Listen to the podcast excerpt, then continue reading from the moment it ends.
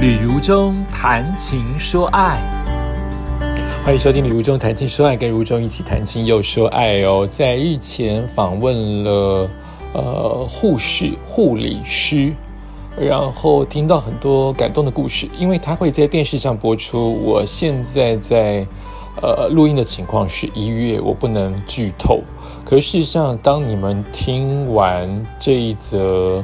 播出时间搞不好已经看完了这出戏，呃，所以我嗯以以以防戏剧还是有保密嘛，就是以防可能的差错，好比延后播啊，或者是呃种种情况。总而言之，我不剧透，我大概只讲一下大方向的感觉。那就是这次的护理师的访问，我访的主要是谈二零二一年我们三级疫情五月十九好像开始的那三个月到六个月的时间，其实也是我徒步环岛，因为三级疫情，呃，没有办法往外走，大家都要在家里上班、家里工作、家里甚至没工作，哈，所以在那段时间，我之前提过。呃，最严格的三级疫情，我是每一天都把全身包得紧紧，在烈日下十二点去走合体六 K，维持我的脚步，以免六个月之后前面三三十天都已经训练好脚不痛了，六个月停下来怕脚又开始痛。也因为那个时候的训练，让我在后来的呃徒步环岛都没有疼痛感，并且。几乎可能变成整个八个小时都没有休息的走完，都还游刃有余。那训练真的是很重要。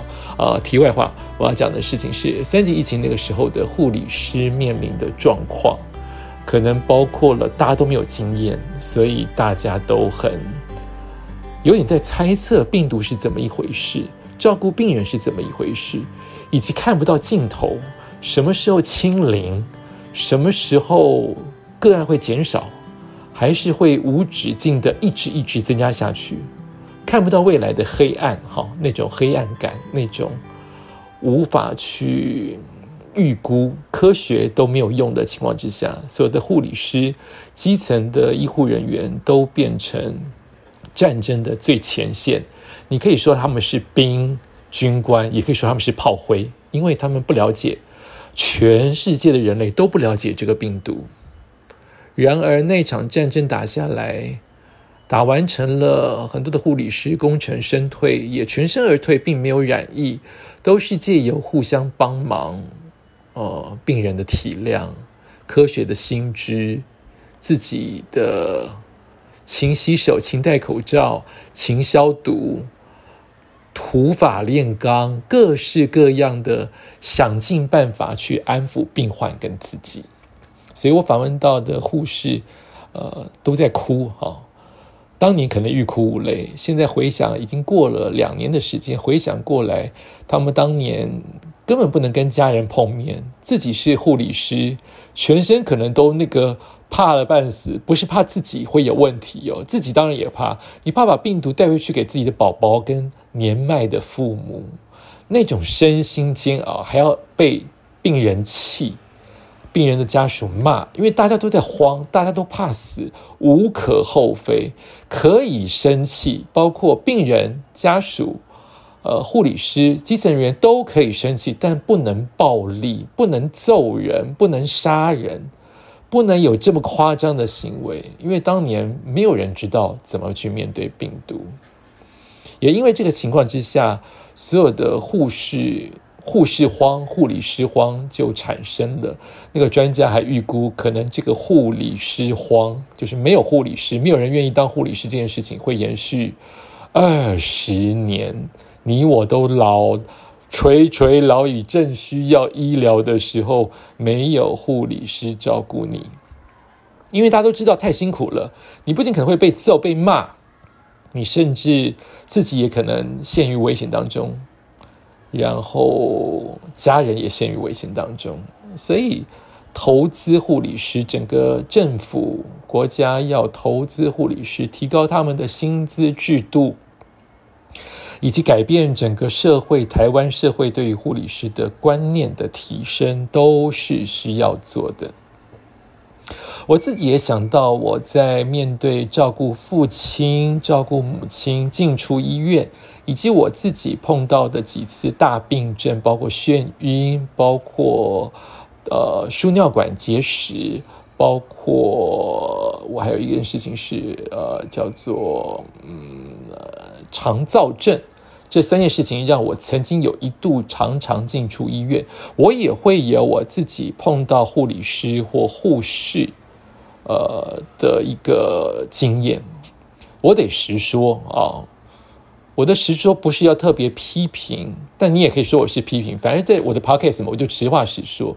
我大概如果碰到十个护理师，跟我直接有常常接触的啊，我指的是我在生病的那段期间。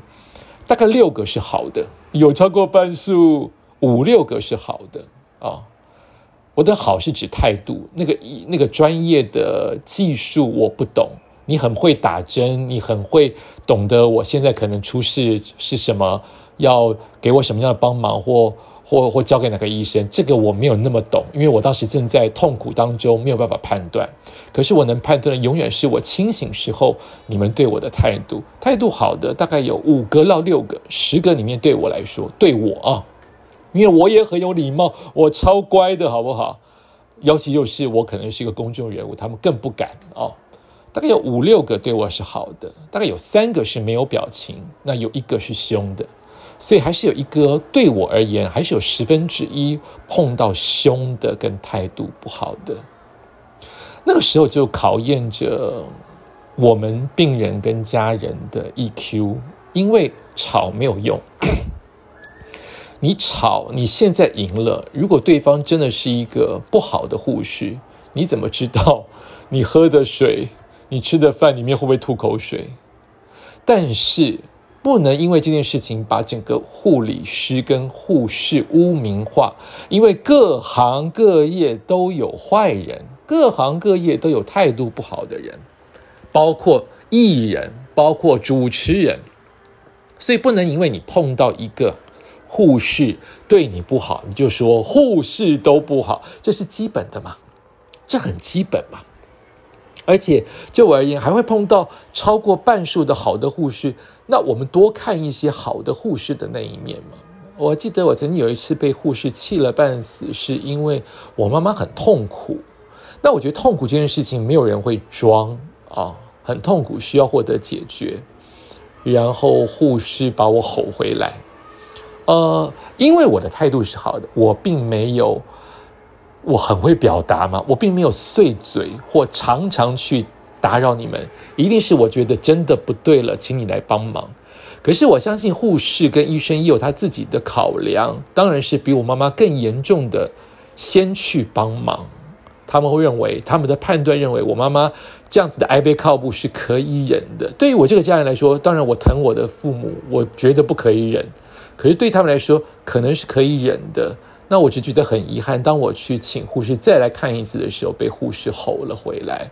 那我并不能因此吼回去，因为我要为了我妈妈着想。也就是说，当我离开的时候，换下一个人照顾，或者是当我妈独处的时候，可能还是这个护士在帮忙。我终究还是希望我妈妈获得专业的态度跟专业的医疗行为，所以我不能跟她吵架。这是我理性的判断。我觉得大家也应该要这样做。我们被人家凶了。他就是我们在生命期间短暂的过客。父母生病，像我爸爸生病了十五年，他进出医院总共加起来应该也没有到半年的时间。所以也就是说，我们真正看到病人，呃，看到医院护士跟医生的时间是少的。所以我们的印象才会这么深刻啊！你欺负我。我来医院的时间这么少，你欺负我，所以我记得。但我们终究不要忘记，任何一个行业都有好人和坏人，而且好人是大多数。哦，他们也是父母生的，他们也不愿意被病毒、细菌所侵袭，他们也不愿意被你挨背靠步，他们也睡得很少，他们轮班，尤其现在根本没有护士跟医生，很辛苦。他们也觉得你很鲁，他们也觉得。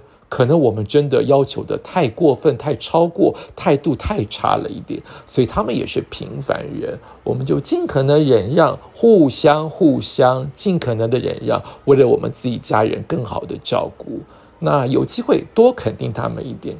我觉得现在很多人，我觉得是老人家很会肯定。